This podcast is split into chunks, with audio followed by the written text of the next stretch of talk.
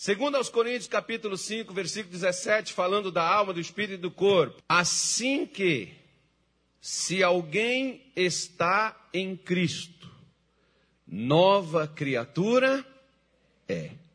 As coisas velhas já passaram, e eis que tudo se fez novo. Vamos dar uma paradinha aqui e vamos entender o seguinte: nós estamos falando, com base lá na primeira carta aos Tessalonicenses, no capítulo 5, versículo 23.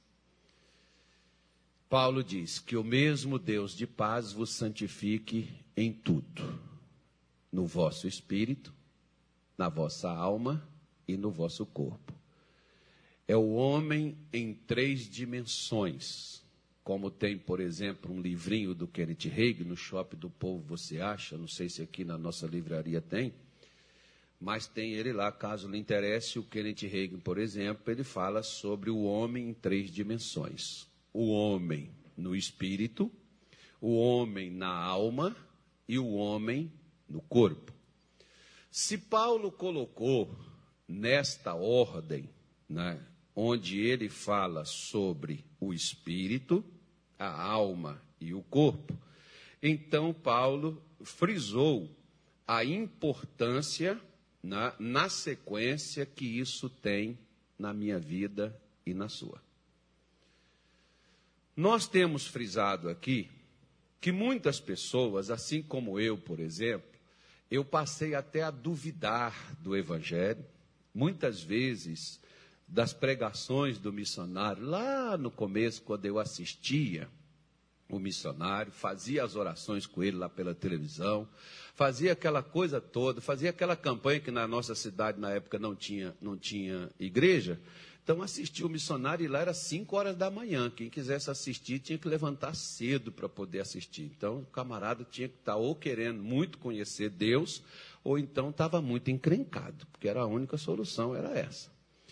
E aí eu fui, né, passei a duvidar, porque, poxa, eu assisto, eu oro, ele faz as orações, eu recebo e nada acontece comigo, tem alguma coisa errada. Ou Deus não me ama, ou Deus não gosta de mim, ou então tudo isso é uma mentira. E aí eu peguei e desliguei a televisão por uns 20 dias e falei, não vou mais assistir esse, esse negócio não. Isso não resolve nada. Isso é balela, isso é mentira, isso é enganação, porque eu já fiz tanto tempo na, essa, essa, esse acompanhamento e nada melhorou na minha vida, então não vou fazer mais nada não. Chega. Aí como é que ficou? Piorou mais. E como piorou mais, eu falei, eu vou ter que voltar. E aí, quando eu vou ter que voltar a assistir novamente, foi quando apareceu a igreja lá. E eu fui para a igreja, e lá no primeiro culto que eu fui, eu decidi, cheguei em casa e falei com a minha mulher: eu vou me batizar. No primeiro culto eu cheguei lá, o pastor não fez apelo, não. Eu que cheguei lá e perguntei para ele: quando é que o senhor vai fazer batismo? Eu quero me batizar. Eu quero mudar de vida, eu quero entregar minha vida para Jesus e pronto. Aí o pastor falou: assim que eu marcar, nós estamos começando agora, assim que marcar eu te aviso. Isso começou a igreja, se não me falha a memória, foi no mês de fevereiro ou março. Que é só voltar no calendário de 92 e ver quando foi o carnaval, né, de 92, porque foi naquela época que foi o primeiro culto que eu fui na igreja, após o carnaval. Tem época que o carnaval é em fevereiro, tem época que é em março, então por isso que eu não, eu não, eu não tive a curiosidade de olhar a data específica assim para mim poder marcar ela. Pois bem, aí eu passei a frequentar a igreja. Entreguei minha vida para Jesus, recebi a Cristo e diante de Deus eu estava perdoado, diante de Deus eu estava livre em que parte da minha vida eu me tornei uma nova criatura. Em que parte? No espírito. A minha alma e o meu corpo continuam a mesma coisa. Por quê? Porque a única mudança que Deus realiza na minha vida e na sua é no seu espírito. A sua alma e o seu corpo é você que tem, através do que Deus te dá no espírito, é que mudar. É por isso que no meu caso, vou falar de, vou, vou contar, falar acerca da minha vida. É por isso que eu fiquei amando Jesus, sendo sincero com Deus.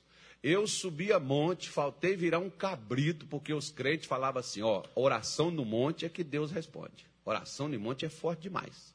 Você vê que até hoje as pessoas têm essa crença, né? Quando a gente brinca com o missionário, por exemplo, que diz assim para ele: marquei um propósito no monte. O missionário diz: graças a Deus ele me escuta lá de casa. por quê? Porque a pessoa pensa assim: não, oração no monte é forte. Irmão, oração é forte quando você quer encontrar Deus.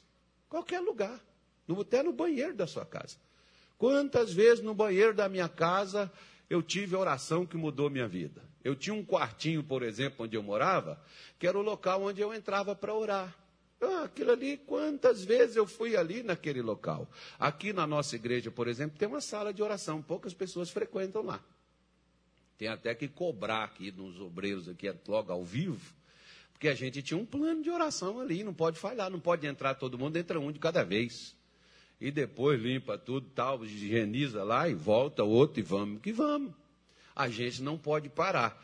Né? Só que, por exemplo, eu orava, subia monte, descia monte, chorava, falava com Deus, derramava lágrima no chão, ficava molhado assim no lugar. E eu ficava assim pensando, agora vai. Não ia nada, irmão.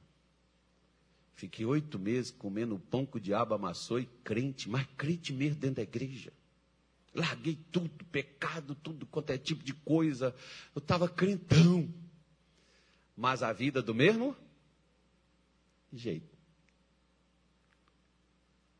Qual é o problema? Se Jesus diz, Paulo está dizendo, se você está em Cristo, você é nova criatura. As coisas velhas passaram e tudo se fez novo. Então, o que, que é que se tornou novo na minha vida? A parte que Deus mexeu foi a parte do meu espírito, onde eu perdi o contato, a ligação com Deus, a comunhão com Deus. É essa que Jesus restaura. Eu estava bloqueado, então Jesus me desbloqueou. Agora eu posso me comunicar com Ele. Eu posso passar mensagens para Ele e Ele me ouve.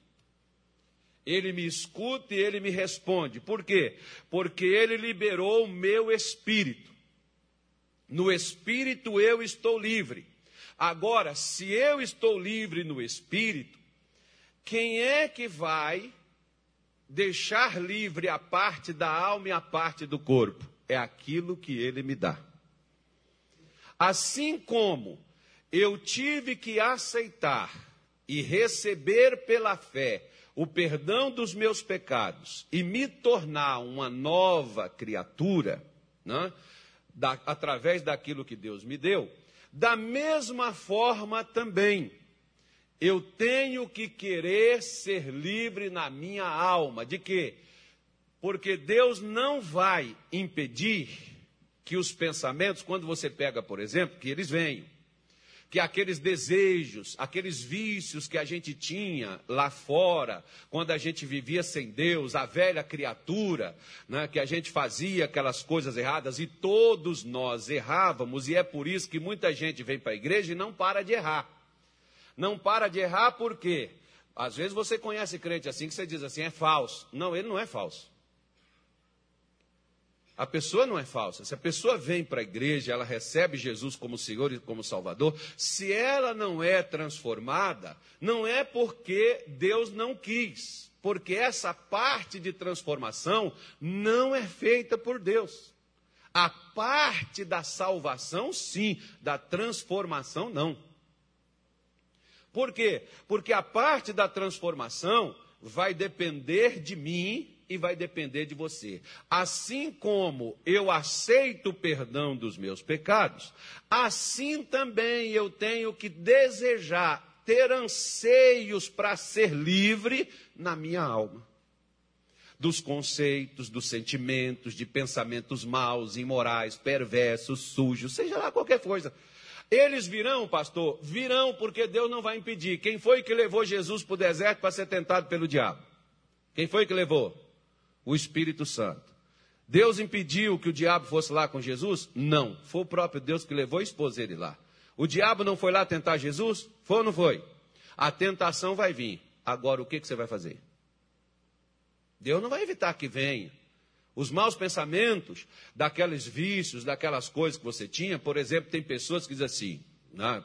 tem moças, tem rapazes, tem gente que tem vícios de várias maneiras. Quando eu fui para a igreja, eu tinha vício. Eu gostava de beber. Não era aquele pau d'água assim, mas gostava. Como você vem para a igreja, você tem vícios. E os vícios é coisas que a gente gosta. Tem gente que é viciada em pornografia. Tem gente que é viciada em sexo. Tem gente que é viciada em fofoca. Tem gente que não dorme, você não fala mal dos outros.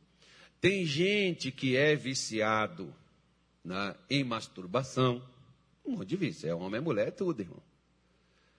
Agora, a pessoa diz assim, como chegou um rapaz comigo e disse assim, pastor, eu, eu, tô, eu, sou, eu sou viciado, eu sou dependente químico, tem seis anos, pastor, que eu estou eu, eu tô nessa luta, e eu vim para a igreja e eu não consigo me libertar. Poxa, pastor, não consigo parar, eu queria que o senhor orasse por mim para me ter uma libertação. Ah, irmão, peraí, você já aceitou Jesus? Já. Ok. Então o problema não está no seu espírito. O problema agora não é demônio. Porque demônio, Jesus disse em Lucas 10, 19, Jesus disse para os seus discípulos, quando eles retornaram com alegria, Jesus disse assim: Eu vos dei poder e autoridade para pisar serpentes e escorpiões e em toda a força do inimigo, e nada vos causará dano algum. Os discípulos não foram lá e os demônios não submeteram, e eles disseram: Senhor, pelo teu nome até os demônios se submetem a nós. Eles não falaram isso? Falaram ou não falaram? Então o problema não era demônio. Agora você vê, por exemplo, entre os discípulos, não tinha briga, birra entre eles? Era demônio? Não tinha disputa de querer, que, Senhor, olha, quando o Senhor estiver no seu reino, deixa a, a, mãe, né?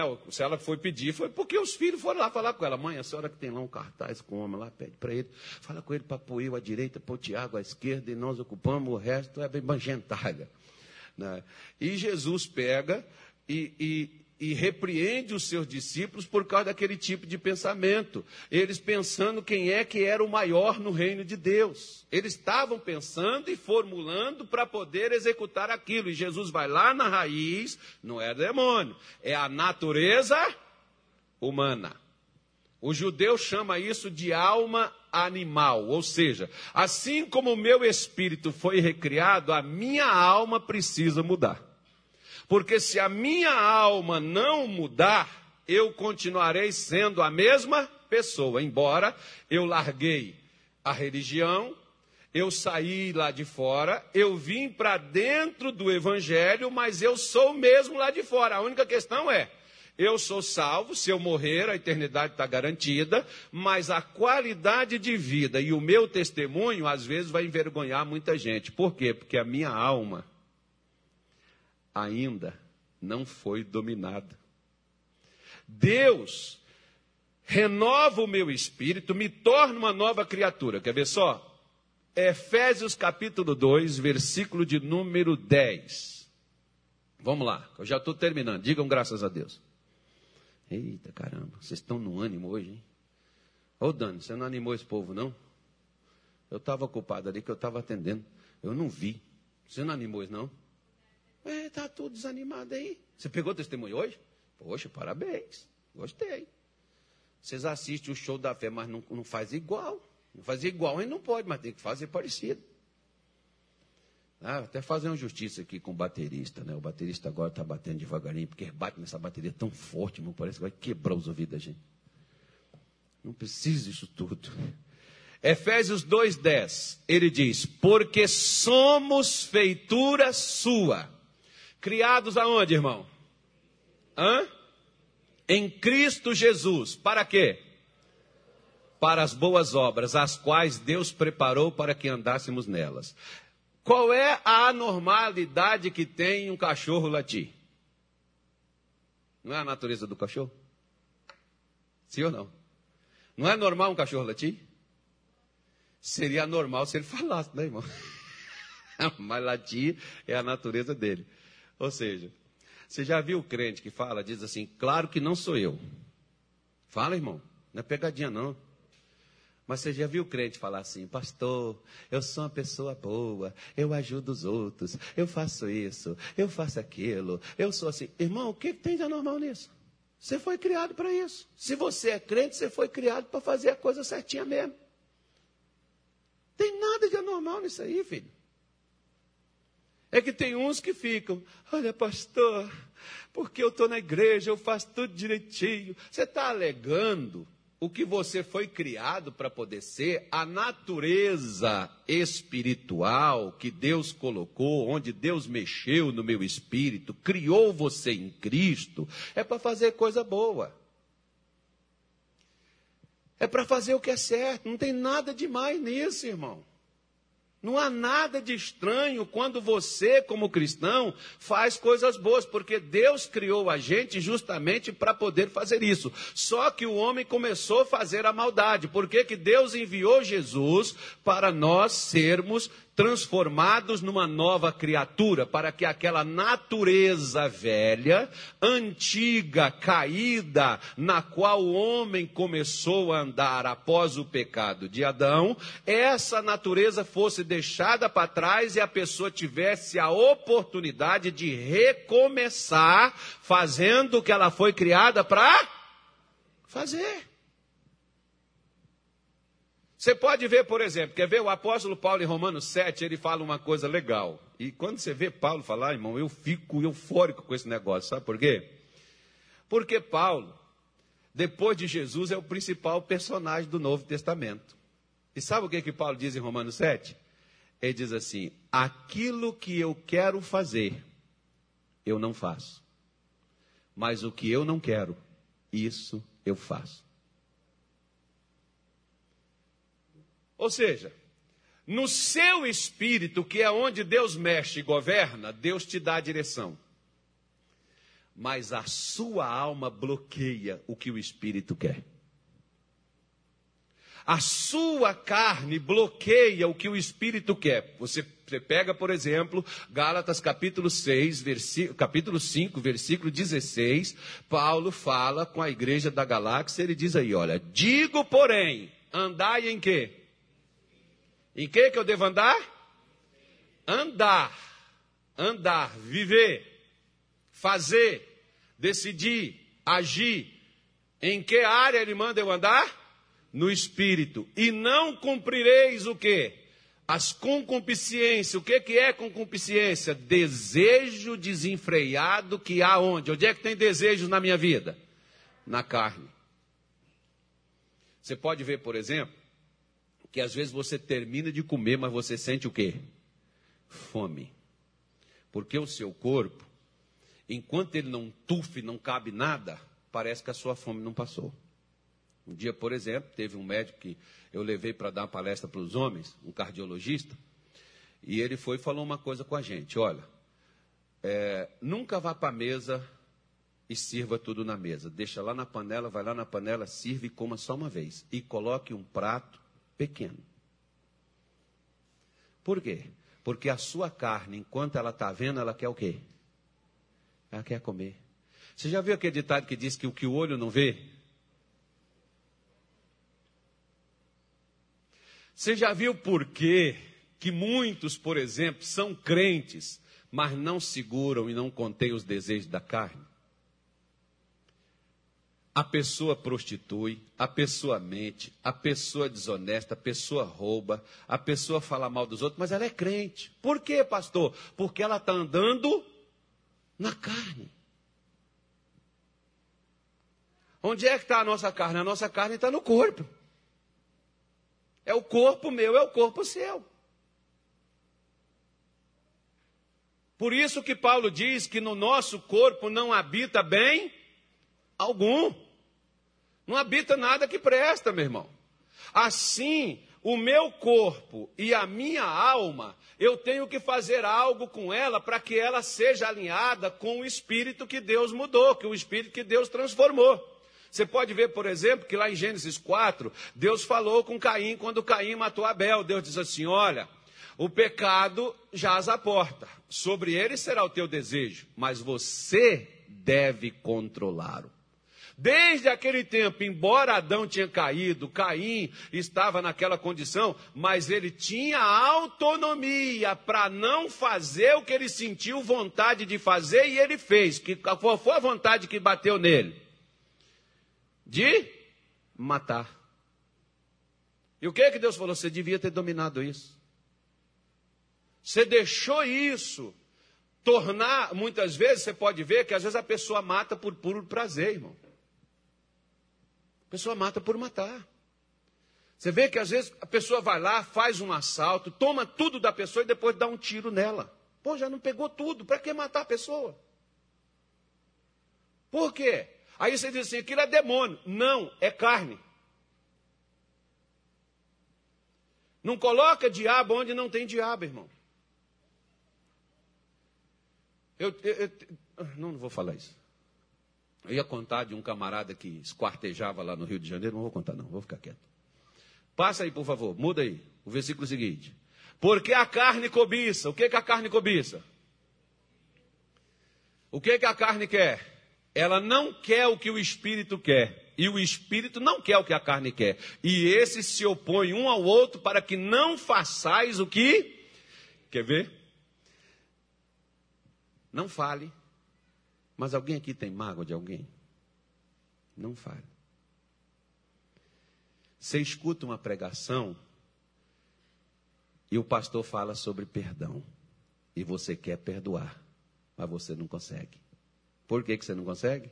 Porque a sua carne está mais forte do que o seu espírito. O dia que o seu espírito estiver mais forte e a sua alma mais forte do que a sua carne, você perdoa. Geralmente a pessoa diz assim: Eu sei o que, que eu sofri, pastor. Eu sei o que eu passei. Eu sei o que, que foi que foi feito comigo, pastor. Só não tem ideia. Aí eu sempre mexo e digo assim: Você tem ideia do que fizeram com Jesus? Porque Jesus morreu e você está vivo. E Jesus, ele chegou e perdoou. Sem eles pedirem perdão. Porque quando alguém te faz um mal, irmão, você não precisa esperar que a pessoa te peça perdão, não. Perdoa logo ela. Sabe por quê? Porque senão depois você fica preso na falta de perdão. E quando você fica preso na falta de perdão, você sabe quem é que vence você? Sabe quem é? Segundo aos Coríntios, capítulo 2, versículo 10 para mim, por favor. Vamos pôr na tela, vamos ver. Então alguém está dizendo assim, ah, porque é o diabo, porque é isso. Não, irmão, não é o diabo. Graças a Deus o diabo só tem poder se a gente der lugar. Por isso que Paulo diz: não dê lugar. Para quem que eu não devo dar lugar? Para o diabo. Não dá lugar e não deixar ele agigantar, não deixar ele crescer. Olha o que que Paulo falou. E a quem perdoardes alguma coisa também eu. Porque o que eu também perdoei, se é que o tenho perdoado, por amor de vós fiz na presença de Cristo para que não sejamos vencidos por quem? Mas Satanás só opera, sabe aonde? Se Jesus me recriou, me transformou no espírito, Satanás só tem agora dois lugares para poder trabalhar na minha vida. Se o meu espírito é de Jesus, se Jesus me deu poder contra Satanás, por que que Satanás vai me vencer? Ele só tem dois lugares na minha vida para trabalhar. E onde é que ele vai trabalhar? Na minha mente e no meu corpo. Porque o meu espírito ele não pode entrar nele. Por quê? Porque o meu espírito já tem dono. Mas na minha mente, é por isso que você olha e você vê assim: por que tem tanto crente perturbado, pastor, se ele é crente? Porque esse crente, ele não tem a ideia e a dimensão daquilo que Jesus falou com seus discípulos: Eu dei vocês poder para vocês não serem afetados por mal nenhum. Ou seja, se os discípulos não utilizassem o que Jesus deu para eles, o demônio causaria mal a eles. Por que, que o demônio causa, causa mal ao cristão? Por quê? Porque o diabo ainda tem acesso na sua alma, ainda tem acesso ao seu corpo. Quer ver uma coisa? Vou lembrar aqui de 1993, numa cidade chamada é, como é que é o nome daquela cidade lá, pastorito, lá? Frei Inocêncio. Foi onde eu comecei a pregar o evangelho, ó. Lá numa vilazinha no meio do mato, entre Governador Valadares e Teófilo Otoni. Frei Inocêncio. Preguei lá. Acho que foi uns seis meses, mais ou menos. Seis, oito meses, uma coisa por aí. Aí, um dia, eu expliquei para as pessoas, como eu gosto de fazer, quando Deus me dá para poder fazer. Um dia eu fiz isso aqui em Cuiabá. Expliquei sobre o que que causa, qual é o efeito que causa comer do pão, que é o corpo de Jesus, e beber do sangue. Né? Que é tomar o cálice. Eu expliquei isso. Quando eu expliquei, eu fui ministrar a ceia. Quando nós bebemos o cálice, comemos o pão, quando bebemos o cálice, eu falei assim: agora Deus está dentro de você. Você está recebendo todos os benefícios que foi feito no corpo de Cristo lá no Calvário. Porque quando Jesus diz: todas as vezes que comerdes e bebeis, lembrais. Eu, eu, é trazido para mim comer e beber, é para mim lembrar o que Cristo fez. Tem pessoas, por exemplo, que dizem assim, pastor, a pessoa está no pecado, ela não pode participar da ceia. Não, meu irmão. Você pode ter pecado. Agora, se você quiser parar de pecar, participa da ceia. Agora não vai pecar depois que você comer e beber. Porque como é que você vai sair dele? Jesus disse assim: se você não comer e não beber, você não tem parte comigo. Então, se você não come e não bebe, você não tem parte com Jesus. Se você não tem parte com Jesus, você tem parte com quem? Com Satanás. Aí o diabo tem controle e domínio sobre a sua vida. Por isso, quando eu ministrei, falei: agora você está recebendo todos os benefícios do Calvário. Uma senhora abriu os olhos e ficou assim. Eu falei: o que foi, irmão? O que aconteceu? Eu estou procurando, pastor. O que é que a senhora está procurando? A senhora perdeu alguma coisa? Um, um, um nódulo que estava no meu seio, eu senti, pastor, ele correndo assim por mim, desceu pela minha perna e desceu correndo aqui dentro da igreja. Quando? Quando ela tomou a ceia, era um câncer que ela estava no seio. Quem é que mudou nela? Ela era crente? Era. Por que, que Jesus não curou ela antes? Só curou ela naquele dia. Abra sua Bíblia em Romanos 12, versículo 1. Vamos entender o porquê. Já estou terminando. Digam graças a Deus. Fala, meu irmão, então dá uma nota de 100. Hoje eu estou animado, o culto vai até meia-noite. Até que hora o prefeito liberou o protocolo aí? Até meia-noite? Então eu vou fazer uma vigília até meia-noite. Começa hoje. Ô, ô Mião, tem que mandar o Luiz Fernando regular esse som aqui, que eu vou tocar a marcha nupcial. Quando a noiva sua entrar, eu que vou tocar. Eu sei tocar, rapaz. Ó. Não, tem que mudar aqui. Eu não sei onde é que muda. Esse teclado é grande, mas tem muita coisa para mudar aqui. Eu vou tocar. Eu vou. Fa... Você não quer que eu faça, né? Quer que eu faça também o casamento? Pois é, igual, igual um dia, por exemplo. Eu entrei com a noiva, porque ela não tinha pai. Eu entrei com a noiva, fiz o casamento, né, depois saí com ela. Depois ainda dei um presente para ela ainda. Que eu entrei no lugar de pai. Né? Romanos 12, versículo 1, olha o que, que Paulo diz: Rogo-vos, pois, irmãos, pela compaixão de quem? De Deus que apresenteis o vosso corpo em sacrifício vivo, santo e agradável a Deus, que é o vosso culto racional. Então presta atenção. Paulo está falando com quem? Ele está falando com quem? Com quem que ele está falando? Com crente. Se é crente, é uma nova criatura. É uma pessoa que foi se tornou uma nova criatura. Ou seja, então ele está falando com o meu ser, que é o meu espírito. Ele está dizendo assim: ó, você que já recebeu o perdão de Cristo, o amor de Cristo, você cujos pecados foram perdoados, você agora é propriedade no Espírito, você é propriedade de Deus. Agora você pode fazer uma coisa, pelo amor de Deus, faça isso. O que, Paulo? Apresente o seu corpo a Deus. Eu disse para você que o homem é três dimensões. Deus tem que possuir as três. Você pode ver, eu vou fazer o inverso. Sabe quando é que o diabo entra numa pessoa e passa a manifestar no corpo dela? A primeira coisa que ele entra é na alma, porque ele muda a maneira da pessoa pensar, acreditar aquilo que ela é. Ele mexe nos seus pensamentos, na sua mente. Ele vai perturbar a sua mente. Quando você tiver perturbado o suficiente, ele vai deturpar você, que aí ele entra no seu espírito. Aí você passa a fazer coisas que os outros olham para você e dizem assim: gente, eu não acredito que Fulano esteja fazendo isso. Ele nunca foi disso. Como é que ele está fazendo uma coisa dessa? Pastor, meu filho nunca foi assim.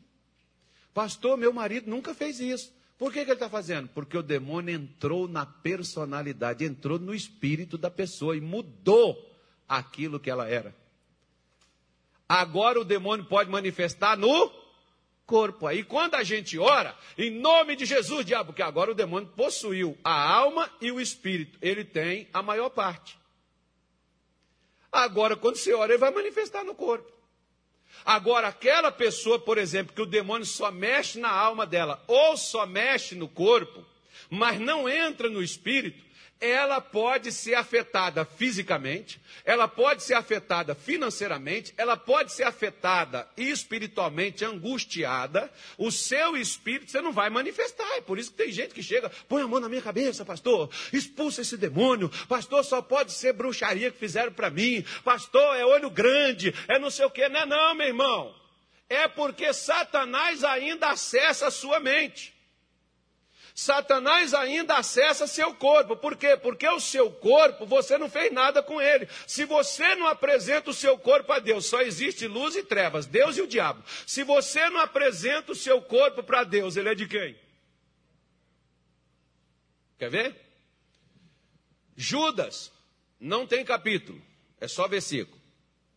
Mas lá no livro de Judas você vai ver que Satanás, ele disputou com Miguel, um anjo de Deus, guardador de Israel, ele disputou o quê? Quem já leu essa passagem? O que, que ele disputou? O corpo de Moisés. O que, por que, que ele queria o corpo? Moisés estava morto. O espírito de Moisés já tinha voltado para Deus. A alma de Moisés saiu. Por que, que ele queria o corpo? Por que, que ele queria o corpo? Lembra, oh, vou te dar outra passagem refrescar sua mente. Marcos capítulo 5 fala daquele gadareno, quando Jesus expulsou, os demônios viraram para ele e disseram assim: Deixa a gente entrar aonde? Naqueles porcos. Por quê? Porque o diabo precisa de um corpo. Por isso que quando você pega a sua Bíblia em 1 Coríntios capítulo 6, Paulo diz assim: Não sabeis vós que o vosso corpo é santuário do Deus vivo, templo do Espírito Santo que provém de Deus? Você não sabe, ô pessoal de Corinto, vocês não sabem que o corpo de vocês é de Deus? O que, é que vocês estão fazendo com o seu corpo? Vocês vão pegar o corpo que é de Deus e entregá-lo a uma meretriz? Ou seja, você vai pegar o corpo que é de Deus e entregar à prostituição? Porque quando o camarada prostitui, o que é que ele fala? Ele diz assim: foi o demônio, pastor. Não foi demônio. Foi você, foi eu. Quando Davi pegou Batseba e ficou com ela, não foi demônio, não, meu irmão, foi Davi. Eu não sou advogado do diabo, mas a gente tem que parar com essa religiosidade de culpar Deus e de culpar o diabo por nossa falta de conhecimento e de transformação, porque o meu povo sofre porque foi o quê? Hã? Falta de conhecimento. Ou seja, se você entregou o espírito, o corpo você precisa cedê-lo para Deus. Porque Deus tem que residir, Deus tem que morar em você. E Deus não vai, você entregou o espírito, mas Deus não vai invadir o seu corpo. Deus não é invasor. Deus não é igual aquele pessoal de 100, não sei o que, 100, não sei das quantas, que chega e invade o que não é desse. Você entregou, você pediu perdão, você pediu salvação. Jesus opera. Agora, o seu corpo, igual, por exemplo, quer ver essa passagem daí de Coríntios aí, ó, ó, isso aí, ó.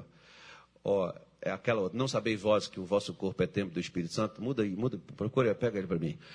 Aí, essa passagem, por exemplo, um dia eu saí do consultório médico, ele falou, pastor, só está com princípio, não sei do que, papapá, de pipi, papapá, papapá, aquela coisa de médico tudo.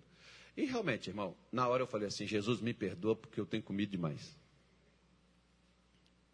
Porque quem come sou eu. O problema não é a comida e nem a cozinheira que faz. É eu que põe na boca. Falei, Senhor, me perdoa. Agora, vou falar uma coisa para o Senhor. Eu não vou comer mais. Agora, o corpo que é seu, Satanás está invadindo. O senhor vai permitir? O senhor vai deixar? Ele não é meu. O Senhor diz que o meu corpo não é meu. Ó. Olha o que, que ele diz lá. Ó.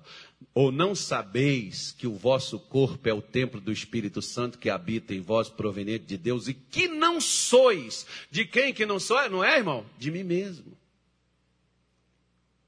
Quer ver uma coisa que Paulo fala nessa mesma linha aí, a igreja de Corinto? Paulo está falando isso para crente. Fala para o seu vizinho, escuta o que o pastor está falando, está falando para você. Quer ver? Irmã, você que é solteira, se você não quiser servir seu marido, não case, porque a Bíblia diz assim: quando você casa, o corpo da mulher não é mais dela, é do marido. E o corpo do marido não é mais da mulher. Não, perdão, não é dele, é da mulher. Ou seja, irmã, você vai tingir seu cabelo de vermelho, de roxo, pergunta ao seu marido. Por quê? Porque o corpo não é seu mais não, é dele.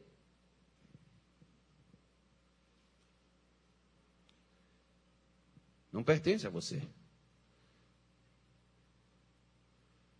Né? Não, claro que eu não estou dando margem para isso, mas tem, tem gente que todo dia que o marido procura, ou a mulher procura o marido, não é só, não é só homem também não, não é só mulher não. Que so, homem que sofre com isso, tem mulher também que sofre. Ela vai procurar o marido, o marido não quer. Está no videogame, está não sei das quantas, depois está com o chifrão na cabeça, vai dizer, foi o diabo. Não é, porque o corpo da pessoa não é mais seu, irmão. É de quem você casou. Só que, por exemplo, tem regra para isso. Deus diz assim: saiba possuir o seu próprio corpo. Corpo da mulher é seu, mas você tem que saber possuir ele. Não é chegar lá e obrigar, não, porque está aqui, você tem que fazer. Não é assim, ô cavalo. Igual um dia eu falei com o irmão, você é um cavalo. Tinha que falar sério, meu irmão.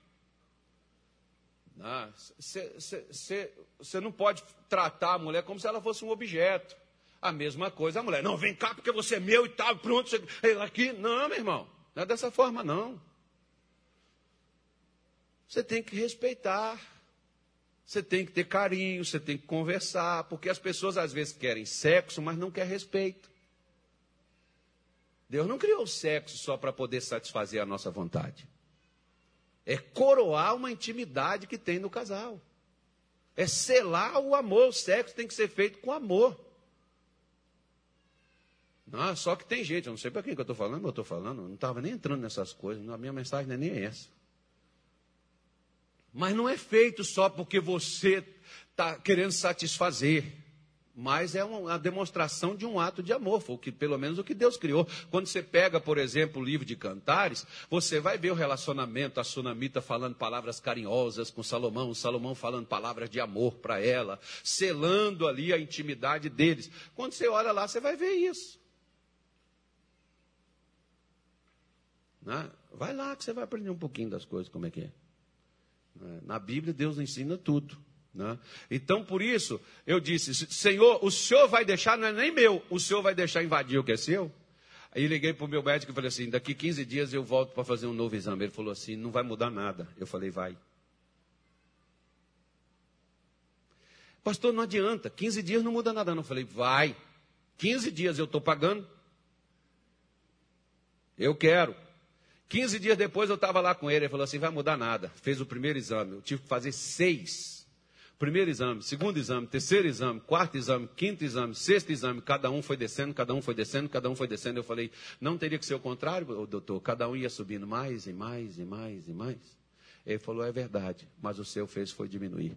Pois é, eu falei para o senhor, sabe por quê? Porque meu corpo tem dono. Nem eu tenho poder sobre ele. Repita assim: nem eu tenho poder no meu corpo. Ele é de Deus. É o Espírito Santo. Então você não pode ceder ele para Satanás, irmão. Você não pode ceder ele. Eu gosto, por exemplo, quando Abraão, ele diz assim, lá em Gênesis 18, é 18 ou 17, eu nem me lembro onde é que está não, mas está na sua Bíblia. Eu vou fazer igual os crentes. Eu não sei onde está escrito, mas está. A obrigação minha seria falar o capítulo e o versículo. Mas é, é Abraão diz assim, quando o anjo chega para ele e fala para ele que destruir Sodoma e Gomorra, Abraão chega e diz assim: Senhor, não farás o Senhor distinção entre o justo e o ímpio? Destruirá o Senhor o justo com o ímpio? Não é isso que eu ouvi falar de ti. Oh, mas eu gosto dessa passagem, irmão como aquilo ali. Olha o que, que Abraão diz, Senhor, não foi isso que eu escutei falar Senhor, não. Senhor não é isso, não. Senhor vai matar o, o, o justo lá com o ímpio lá dentro? Eu, eu, não posso acreditar que o Senhor vai fazer uma coisa dessa. Por que, que Deus tirou Ló lá de dentro, irmão? Por causa de Ló? Por causa de Ló, ele morria lá dentro. Deus tirou ele por causa de Abraão. Por quê? Porque Abraão não aceitou que Ló morresse junto com os ímpios lá dentro. Embora Ló era justo, e Pedro diz, lá no capítulo 3 da sua carta, que Ló era um homem justo e afligia a sua alma todos os dias, mas ele pereceria no pecado de Sodoma a intercessão, a oração de Abraão. Olha o poder que você tem, por exemplo, como uma vez uma mulher, o marido dela, chegou para ela e falou assim: Ó, acabou nosso amor, eu não quero saber mais de você, eu vou me embora, e não sei o que, não sei o que. Ela virou e falou assim: Senhor, meu marido está indo embora de casa, e eu não vou impedi-lo. Senhor, o corpo dele é meu, não é de nenhuma outra mulher. Deus não deixa ele funcionar. Ele só funciona comigo. Irmão, o camarada ficou dois anos fora de casa. Tomava remédio, fazia tudo, comprava as coisas, não funcionava, saía com mulher, saía com outro e o troço não ia. Um dia o camarada foi parar dentro da igreja. Ela estava lá, na igreja, naquele mesmo culto. E lá aquele camarada se converteu, e lá os dois voltaram para casa e funcionou normal. Por quê? Ela só reivindicou o que era dela. Reivindica o que é seu. Deus te deu um corpo para você poder viver em paz, feliz, com saúde, com alegria, com vigor, com disposição. O seu corpo é de Deus, mas você tem que apresentá-lo. Quando Paulo fala, eu quero que você apresente o seu corpo a Deus como um sacrifício vivo. Porque se você não apresenta o seu corpo para Deus, ele não se torna de Deus. Porque Deus não vai invadir o seu corpo. Ele respeita a sua decisão. Eis que eu pus diante de ti a bênção e a maldição, a morte e a vida. Escolhe, pois, a vida para que viva. A vida é feita de escolha, meu irmão. Se você não permitir, Deus não entra no seu corpo. Se você não permitir, Deus não te transforma, porque olha o restante do versículo. Coloca aí para mim o versículo seguinte, filho, o versículo 2.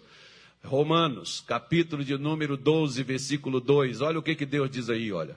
Romanos 12, 2 rogo, não, pula, pula, isso, obrigado. E não vos conformeis com quê? O mundo que Paulo está falando não é a, a, as nações, as pessoas. Não vos conformeis com o sistema. De quê? Eu sempre fui assim, pastor. Desde pequeno, desde que eu me entendo por gente, eu sou assim. Você é? Sou.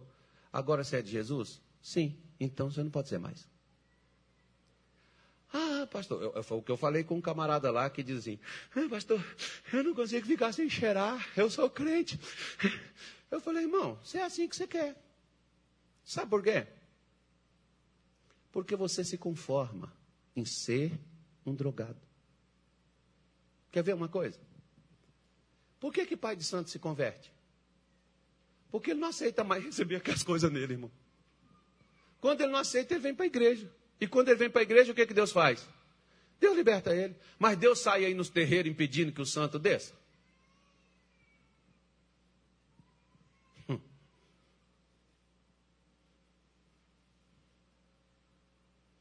Quem está entendendo, diga amém. Se você se conforma, como por exemplo, pastor, eu sou pobre, falaram com você, ou você talvez, na, antes de conhecer Jesus, já viveu nessa dificuldade, e colocaram na sua cabeça que você nunca vai conseguir nada na sua vida. Se você se conformou com isso, você viveu, cresceu, envelheceu e não tem nada. Por quê? Porque o diabo, pastor, porque a inveja, porque olho grande, pastor, que as pessoas têm em mim, sabe? Que apesar que eu me esforço, trabalho, luto, corro atrás, eu oro, eu jejuo, pastor, mas o negócio não dá. E a sua mente? Você se conforma de ser o que você é? Ou o que te disseram? Um dia, por exemplo, uma moça chegou comigo, diga assim, isso aí, diz assim, graças a Deus, só lá no Pará tem isso. Amém. Aqui no Cuiabá não tem, não. Mas lá em Belém tem. Uma moça chegou lá comigo, 21 anos de idade, uma garota nova, inteligente, e era prostituta. E ela chegou comigo lá e ela disse assim: Pastor, a minha mãe, ela me disse que eu não serviria para nada a não ser para ser uma prostituta. E eu falei: O que você é hoje? Uma prostituta. Cuidado com o que você fala, irmão. Como uma vez um filho de um pastor chegou comigo, diga graças a Deus, só lá no Belém. Cuiabá não tem isso. Amém. Ele chegou comigo e falou assim: Pastor, meu pai, é, ele virou para mim e disse assim: Você é a filha que eu não tive.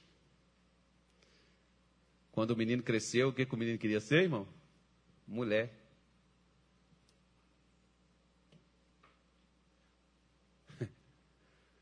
Por causa de quê? De algo que o influenciou, de algo que ele ouviu. Eu sou pobre, pobre, pobre de morrer, morrer, morrer. Eu sou feio, pastor. Pelo menos seja um feio alegre. Não seja um feio triste. Pelo menos seja um feio feliz. Eu sou pobre, pastor. Eu não tive escola, eu não tive ajuda, eu não tive auxílio. Ninguém olhou para mim, ninguém me deu oportunidade. Não é assim que as pessoas falam, irmão? Sim ou não? Só que agora você tem o maior poder do universo na sua vida. Você tem o Filho do Deus vivo que ressuscitou dos mortos e que te deu poder sobre todas as coisas. Então você era um zero à esquerda. Agora você é uma mulher de Deus, um homem de Deus. Quando olhei para aquela garota, eu disse assim para ela: Sua mãe disse isso para você? Ela falou: Falou. Eu falei: Pois eu sou ministro de Deus, eu sou profeta de Deus, e eu digo que de hoje em diante você é uma mulher de Deus. E ela nunca mais se prostituiu. Por quê? Porque você só foi, porque você se conformou, você aceitou.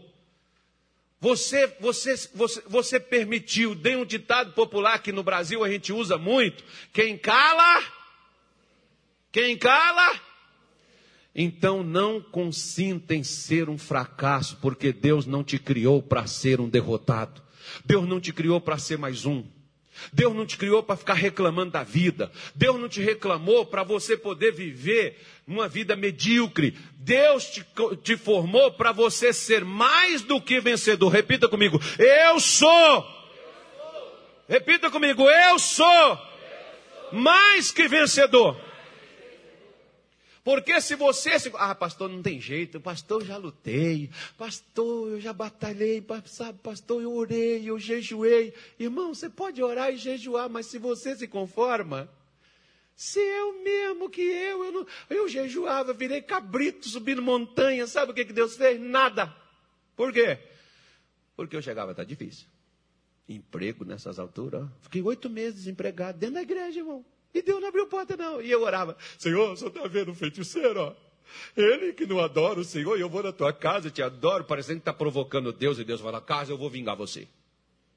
Casa eu vou te abençoar por causa disso. Que isso, é, isso é, é, impossível uma coisa dessa. Como é que pode? Não, um feiticeiro tem você não tem. Você é meu servo.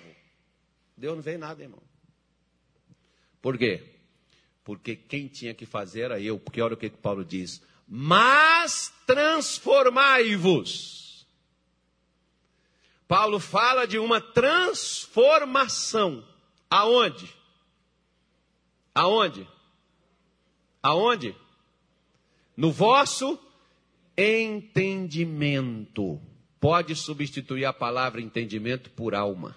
Transforme a sua alma o que você pensa, o que você sente, o que te disseram, aquilo que você acreditou, e você se tornou aquilo que você acreditou porque você quis acreditar naquilo.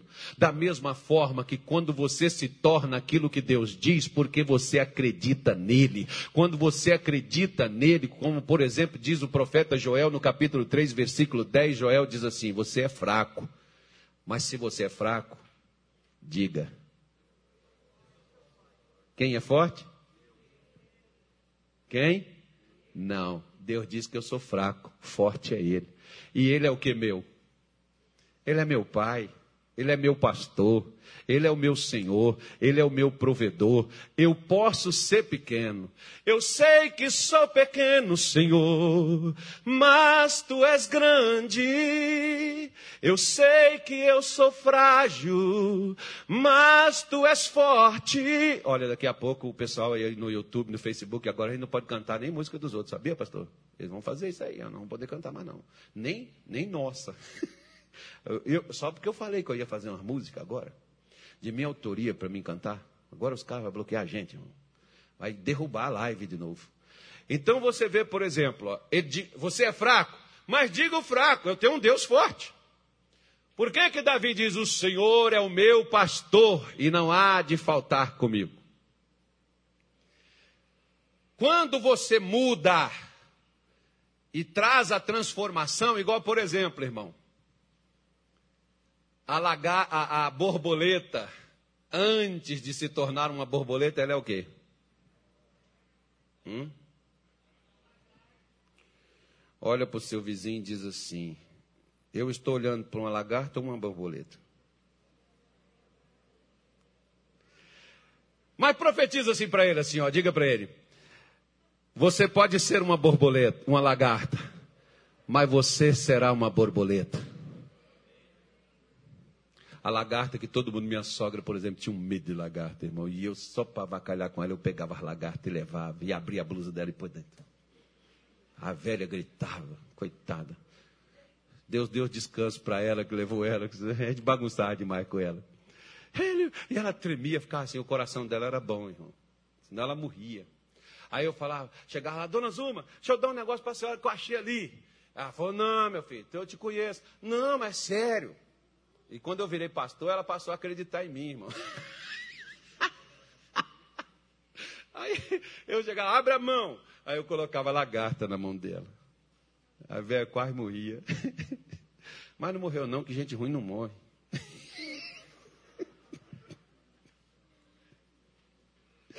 Brincadeira, depois acabou morrendo, gente boa. Quando virou gente boa, morreu. Aí... Aí o que, que acontece? Ele diz: transformai-vos pela renovação da sua mente, para que experimenteis o quê? Qual é a vontade de Deus? Boa, perfeita, agradável. Não é três coisas, não, irmão, é uma só. A vontade de Deus é boa, agradável e perfeita. Sabe quando é inadmissível quando um crente diz assim para mim, pastor, minha vida está um inferno. Pastor, quando eu estava no mundo, eu era melhor do que eu estou agora na igreja. Nossa, irmão, aquilo é como uma facada assim no peito. Por quê? Porque Deus só pode te salvar dos seus pecados, mas transformar a sua mente é você que tem que querer. Transformação da sua mente é você que tem que fazer. De que forma?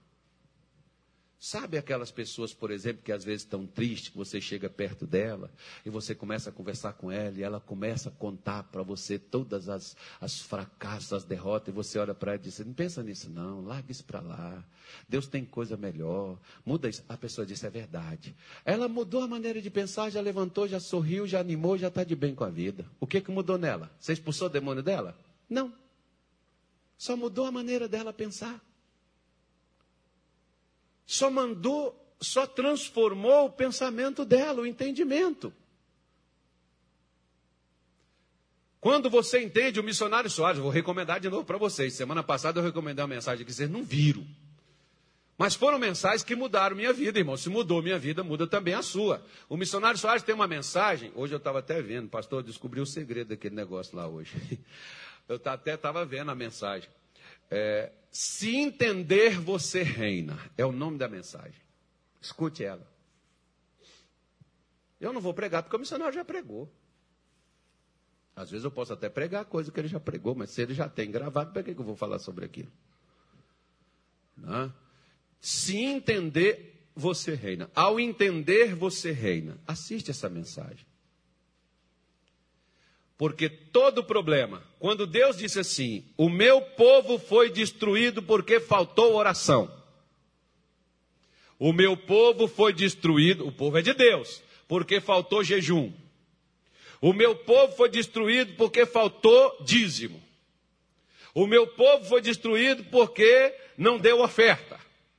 O meu povo foi destruído porque não foi para a igreja. Por que, que o povo foi destruído? Porque faltou entendimento.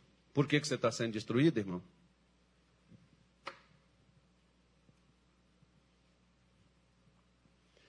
Ou está faltando, ou você está rejeitando o entendimento que te é dado. Como por exemplo, eu gosto de um texto em Atos 8, quando Filipe descendo, me parece é uma cidade chamada Azoto, Deus mandou, Deus arrebatou Felipe em espírito e levou ele até onde estava o oficial da rainha, é, numa carruagem, e ele estava lendo o profeta Isaías. Felipe chegou lá e disse assim: Você entende o que você lê? Olha a pergunta. Você entende o que você lê? Sabe o que, que Felipe, sabe o que o camarada respondeu? Como eu vou entender se não há quem me explique? Quando você não entende, você tem que ouvir alguém que saiba para explicar você. E na hora que você recebe a explicação, é aquilo que você tem que aplicar na sua vida. Sabe por quê? Porque os pensamentos que estão aí, eles só vão sair se você substituir. Os medos que você tem só vão sair se você substituir pelas palavras de coragem que Deus te dá. A culpa que você carrega só vai sair quando você aceitar o perdão que Deus te oferece e saber que você é perdoado. Sabe qual é uma das maiores dificuldades que tem até os crentes nos dias de hoje? É de aceitar que é amado por Deus. Esse é o problema. As pessoas elas acham que Deus não ama elas, mesmo com seus falhas, defeitos, erros. Igual, por exemplo, o Telly Osmond conta um caso, só vou terminar aqui, não vou fazer oração. O T.L. Osborne conta um caso num livro chamado A Cura Milagrosa de Cristo. O T.L. Osborne diz assim: o camarada chegou para ele e disse assim: Olha, eu fui na cruzada do fulano, do fulano, do fulano, do fulano. Os quatro maiores pregadores de cura divina dos Estados Unidos, esse camarada foi. E esses camaradas impuseram as mãos sobre eles e oraram nele. E ele não foi curado. E ele vai agora na quinta cruzada de cura, que é do T.L. Osmond. E ele disse: Olha, o pastor Fulano impôs as mãos em mim, o, o Fulano de tal, Fulano de tal, Fulano de tal. O T.L. Osmond falou: Senta aqui, depois eu vou falar contigo. Orou pelos outros lá e depois ele virou para ele e falou assim: Você acha que Deus quer curar uma pessoa igual a você? Como se estivesse menosprezando ele. Ele falou: Eu não sei, pastor. Ele falou: É por isso que ele não te cura. O seu entendimento está distorcido acerca do que Deus é, do que Deus quer e do que Deus pode fazer. Enquanto você não alinhar isso com o entendimento que Deus te dá, o seu entendimento vai neutralizar o agir de Deus na sua vida, porque Deus só muda o que você deixa ele mudar. Deus só muda o que você deixa ele mudar. Por isso, meu irmão, você pode ser uma lagarta, mas tenha esperança, alegria, se alegre, porque você está num processo de transformação e vai virar uma borboleta que vai enfeitar, sair voando, e as pessoas vão olhar e vão dizer assim: gente, que borboleta bonita. As pessoas vão olhar para você e vão dizer: o que, que você fez, Fulano? Não fiz nada, só fui para a igreja e transformei minha mente, agora eu sou um cara de ponta eu nasci para poder vencer, eu não sou aquele. As pessoas olham para você e dizem, mas você não era aquele bebum, aquele cachaceiro? Era, aquele cara era eu mesmo, mas olha a mudança que Deus fez na minha vida, porque eu não aceitei mais ser aquele pinguço, aquele cachaceiro, aquele imoral, aquele imbecil, aquele idiota, aquele louco, aquele doido. Virei um coração. É a mesma coisa. Eu jamais, jamais, ontem eu estava ouvindo um psicólogo e e, e, e, eu lembrei de mim na hora quando ele falou isso. Ele disse: uma das maiores dificuldades que o ser humano tem é falar em público. Por que, que às vezes você pega as pessoas e põe aqui na frente e elas tremem ao falar? Porque é uma barreira, é uma dificuldade que as pessoas têm. Eu, por exemplo, é ruim que eu estaria aqui nesse altar falando com você, ou numa televisão, ou num vídeo na internet. É ruim que eu ia, meu irmão. Você sabe como é que eu andava? Eu botava um boné assim, ó. E andava assim, ó, olhando só para o meu pé. Eu não olhava quem passava aqui. Se o cara passasse assim, falar, esse cara é exibido. Porque em Minas Gerais é assim que os caras falam. Ele nem cumprimenta a gente. É exibido. Mas por que, que eu não cumprimentava as pessoas? Não é que eu não queria falar com elas. É porque eu era tímido a tal ponto que eu não queria nem falar com as pessoas. Se eu chegasse no banco, tivesse três ou quatro pessoas, eu não entrava, eu ficava esperando o banco na hora que tivesse só uma ou duas. Quando eu comecei na igreja, eu sentava lá atrás. Quando Deus começou a tratar isso comigo, eu tive que enfrentar isso e transformar. Sabe por quê, irmão? Porque um dia eu estava em um casamento do irmão meu, e o pai da noiva, que não me conhecia, me mandou sair da mesa. Foi só aquele ali que fez isso comigo. Eu passei a achar que todo mundo me rejeita, que eu não sou bem-vindo aonde eu estou, até mesmo na igreja. Porque alguém um dia fez aquilo comigo. O que que fizeram com você que atrasou sua maneira de achar, de pensar e de ser? Você tem que vencer isso. Pare com essas coisas. Ninguém gosta de mim, pastor. Ninguém fala comigo. Pastor, ninguém olha para mim. Pastor, ninguém se importa comigo. Para com essa coisa, meu irmão. Transforma essa mente. Você é amado por Deus, se ninguém se importa com você, Jesus te amou a tal ponto de descer do céu e morrer em seu favor na cruz. Ninguém te ama. Deus amou você de tal maneira. Fica com o amor de Deus. Um dia uma mulher virou para mim e falou assim: Pastor, o missionário não gosta do senhor, não. Eu falei: Por quê? É porque eu estava assistindo o programa dele. Ele falou que quando ele não gosta de uma pessoa, ele manda para bem longe. Eu não sei se o missionário falou isso. E como eu estava lá no Rio de Janeiro, né? Não estava perto dele, mas estava no Rio. Aí ele me mandou lá para o Pará. Ela falou assim: se ele mandou o senhor para cá, que ele não gosta do senhor. Eu falei, irmã, se o missionário não gosta de mim, Jesus me ama e eu estou aqui por Jesus. e respeito ao missionário e vida que segue. Eu vou ficar ali, é, pois é, verdade. Vou ficar procurando o programa se o missionário falou aquilo e se ele tiver falado. O problema é dele que falou. Agora eu vou deixar aquilo entrar na minha mente, aquilo ali me prender, me segurar, porque o diabo usa palavras para prender a sua mente. Tem um monte de gente aqui que está preso em cadeias emocionais. De, de coisas que você ouviu no tempo de criança, de coisas que você ouviu na escola, de coisas que você ouviu quando você casou, de coisas que você ouviu até dentro da igreja, de pastores ou de pregadores, de homens de Deus que falaram coisas com você e que fez você viver retraído e fez você viver assim. Você quer ser transformado? Você tem que mudar isso daí.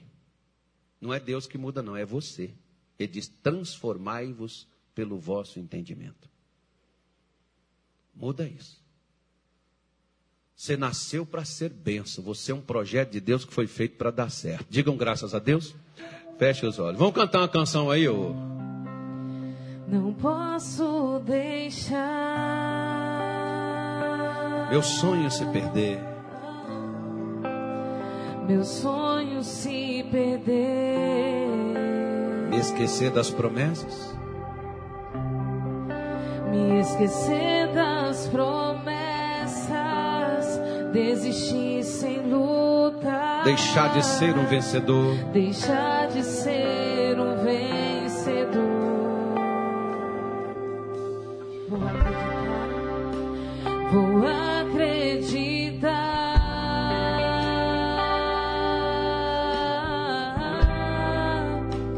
Deus tem o melhor pra mim. Eu sei. Eu sei Vou lutar para vencer, declara isso. Não olhar para trás. Transpor barreiras. Eu vou conquistar o impossível. Conquistar o impossível. Nasci para vencer. Vou acreditar. Vou acreditar. Que o sonho jamais. Que o sonho jamais podem se apagar. Podem apagar. Lutar para vencer. Lutar para vencer. Pela fé conquistar. Pela fé conquistar. Sou filho de Deus. Sou filho de Deus. Nasci para vencer. Eu nasci para vencer. Nasci para vencer. Vou acreditar. Vou acreditar. Que o sonho jamais. Sonho jamais podem se apagar. Podem se apagar. Lutar para vencer. Vencer. Pela fé conquistar. Pela fé conquistar. Sou filho de Deus. Sou filho de Deus. Nasci para vencer. Nasci para vencer. Feche os seus olhos e cante. Não posso deixar meu sonho se perder. Aquilo que um dia você sonhou, meu irmão. Acredite. Deus tem o melhor para você. Meu sonho se perder. Meu sonho se perder. Me esquecer das promessas.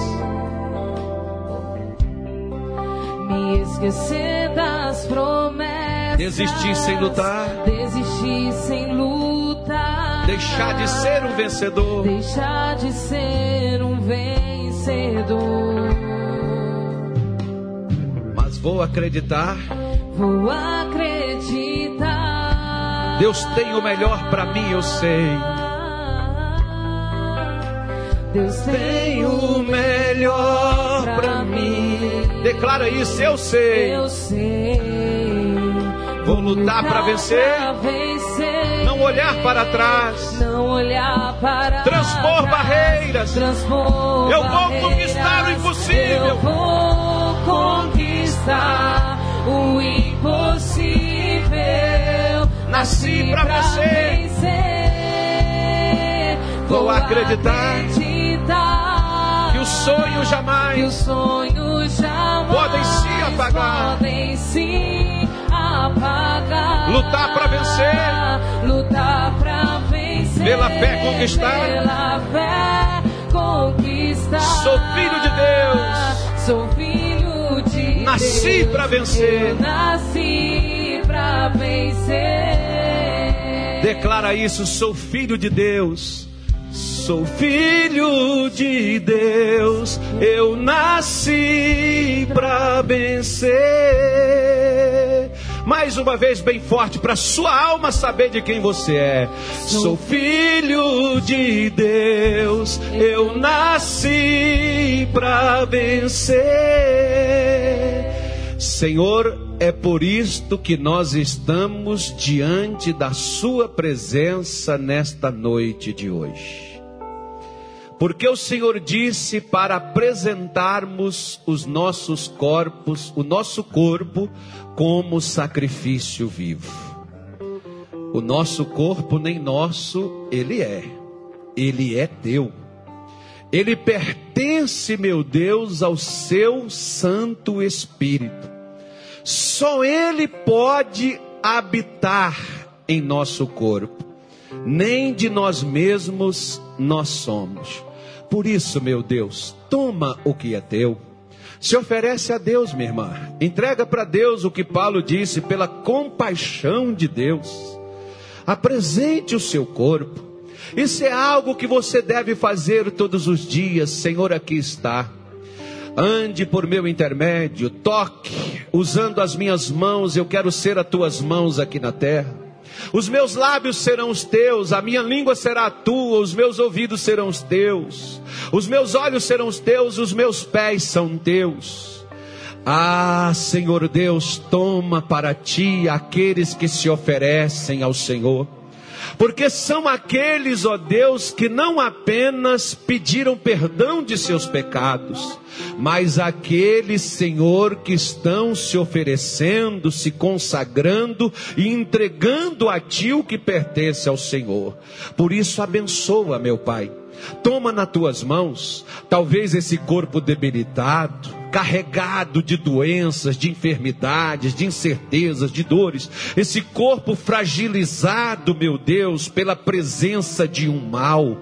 Ah, mas se o Senhor entra, o mal tem que sair. Por isso, meu Deus, assuma o que é teu agora, Senhor. Em o nome de Jesus, chama ele para entrar aí, minha irmã. Chama ele, Davi pediu para ele, Senhor, me dá um coração novo. Senhor, me dá o teu Santo Espírito, não retira ele de mim, ó Deus. Oh Pai, em nome de Jesus, olha a tua igreja que ora. Você que está em casa, pede para Deus, Senhor, entra. Tome conta do meu corpo, do meu sangue, da minha carne, dos meus nervos, dos meus ossos, das minhas juntas. Talvez o câncer está consumindo você, a doença está consumindo, a AIDS está consumindo o seu corpo. Não, minha querida, meu irmãozinho, você é de Deus. Esse corpo Deus deu a você. Entrega ele a Deus. Coloca ele nas mãos de Deus agora. Pai, em nome de Jesus, nós não aceitamos, ó Deus, vivermos uma vida medíocre. Nós queremos o melhor do Senhor, porque o Senhor disse: se quiserdes e me ouvirdes, tereis o melhor desta terra. Meu Deus, quando o Senhor disse para Pedro, Tiago, João, André, Felipe, Bartolomeu, até mesmo para Judas Iscariotes, que o Senhor tinha dado poder a ele eles, eles acreditaram, eles eram homens limitados. Meu Deus, mas quando o Senhor disse: Eu dei poder, vai pelas aldeias, cure os enfermos, expulse os demônios e diga ao povo que é chegado o reino de Deus. Eles foram e eles voltaram com alegria, dizendo: Senhor, até os demônios se submetem a nós. E o Senhor disse: Eu dei vocês poder, eu dei vocês autoridade para pisar serpentes e escorpiões em toda a força do inimigo para nada causar dano nenhum a você.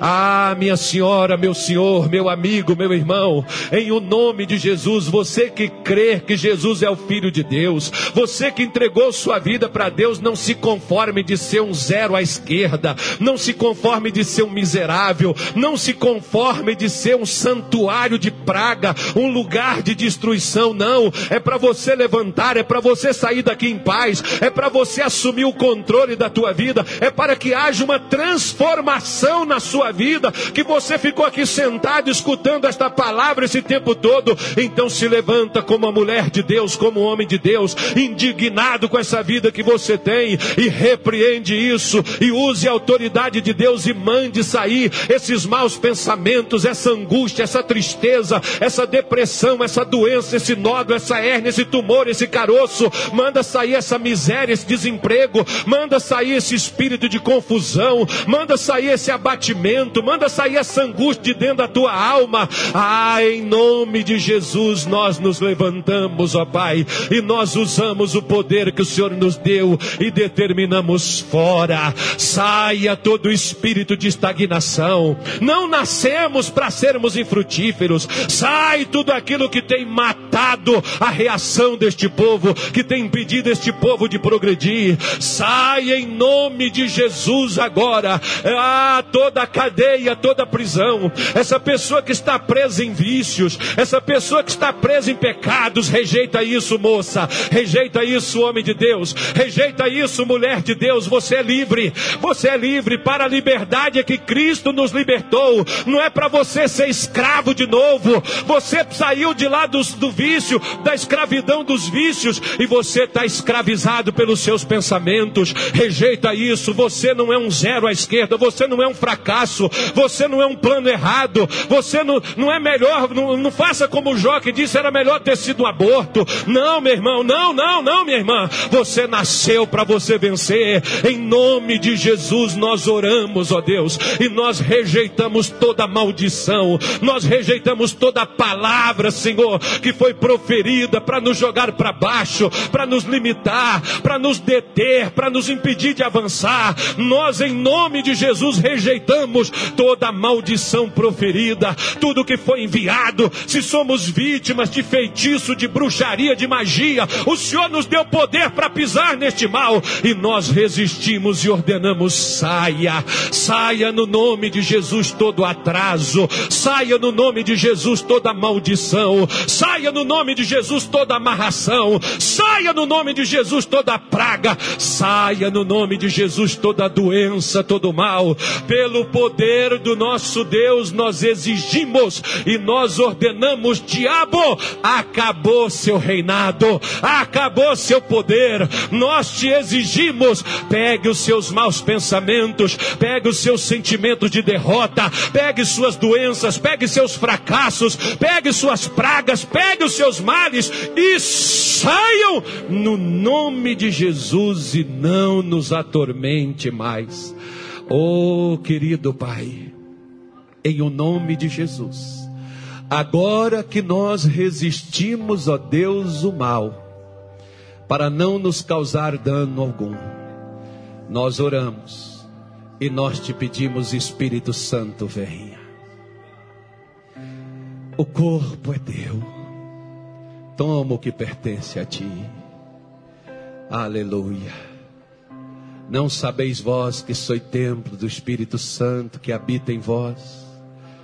Fala para ele, Espírito Santo, vem, habita no que é teu, habita. Eu me rendo, eu me entrego. Aleluia, aleluia, aleluia. Não sabeis que sois templos do Espírito Santo e não sois de vós mesmos?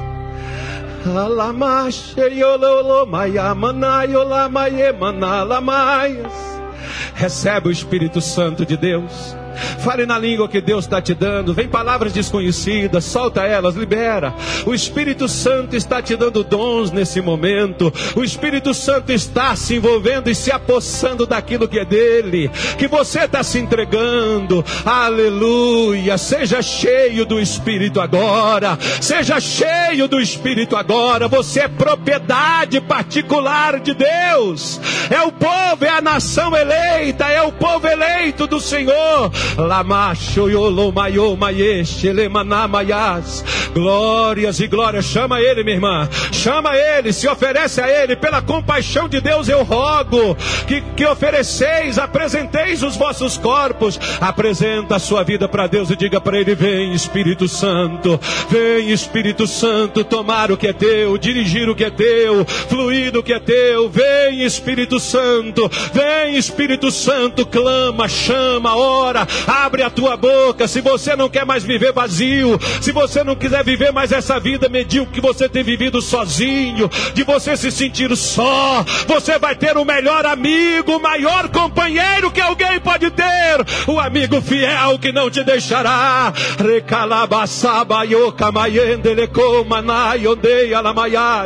Porque ainda que o vosso pai e a vossa mãe esqueça do filho que ainda amamenta, todavia eu não me esquecerei de ti. Deus não se esquece de você. Deus não se esqueceu de você e te trouxe hoje aqui e te deu essa palavra para mudar a tua vida, para te dar um rumo novo, para você experimentar a vontade dele na tua vida, não aquilo que você tem vivido, mas a vontade dele que é boa, que é agradável, que é perfeita.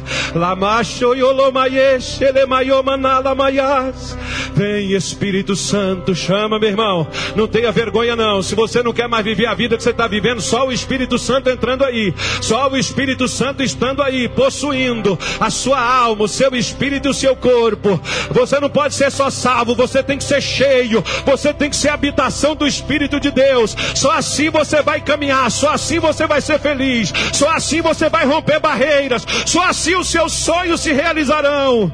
Aleluia, aleluia, aleluia. Levante as suas mãos para os céus e diga: Senhor meu Deus, eu estou aqui para fazer o que hoje me foi falado, oferecer ao Senhor o meu corpo como sacrifício vivo. Quando Gideão ofereceu o sacrifício ao Senhor, o Senhor desceu fogo do céu. Quando Elias ofereceu o sacrifício ao Senhor, o Senhor desceu com fogo, que era a resposta. Oh, e o Senhor disse nos últimos dias: Eu derramarei do meu espírito sobre toda a carne. O Senhor garantiu. Quando João Batista começou a pregar, ele disse: Eu, te, eu batizo vocês com água. Mas depois de mim vem um que batizará com o Espírito Santo e com fogo, porque o fogo é a resposta de Deus. Aleluia. O fogo aquece, o fogo ilumina, o fogo queima.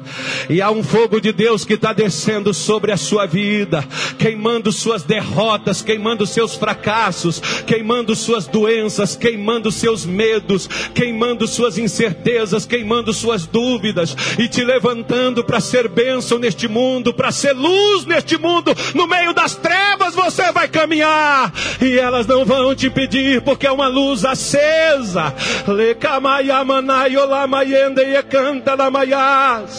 Oh, Deus habita no meio dos louvores. Comece a louvar a Deus. Fale na língua que Deus te deu. Fale na, no seu entendimento. Abre a sua boca e glorifica a Deus. Louva Ele de toda a tua alma, de todo o teu coração, com todas as tuas forças. É as três dimensões movendo no encontro do Pai, no encontro do que é eterno, santificando tua vida. O Deus de paz. Vem Espírito Santo, toma aqueles que estão, ó Deus, se oferecendo, aqueles que estão se entregando, aqueles que estão, meu Deus, se consagrando, toma para ti, toma para ti, toma para ti. Alamayamaye, Elemayomanayolas. Glórias, glórias. Espírito Santo mora em mim. Chama ele. O meu coração é o teu lugar. Oh. Faça morar. Aleluia. Eu te convido a nunca mais me deixar aqui. Diga meu coração é o teu lugar. O meu coração é o teu lugar. Faça morada. Oferece a Ele. Há uma presença de Deus descendo.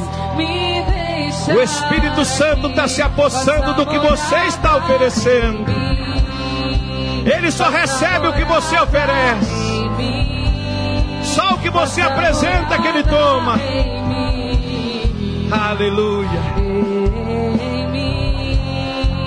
Faça morada em mim. Faça morada em mim. Faça morada em mim. Você pode soltar a sua voz e declarar: O meu coração é o teu lugar. O meu coração é o teu lugar. Faça morada. Eu te convido a nunca mais coração, o meu coração é o teu lugar. Faça morada. Eu te convido a nunca mais me deixar aqui. Faça morada em mim. Faça morada em mim. Aplaude Jesus bem forte. Morada E pede a Ele, faça morada em mim. Resida. Venha comigo para o meu trabalho, lá para as ruas. Comigo para minha casa, para o meu lar, para os meus amigos, para minha família. Vem comigo. Aleluia. Oh, nós te damos graças. Obrigado, Pai. Digam graças a Deus e amém.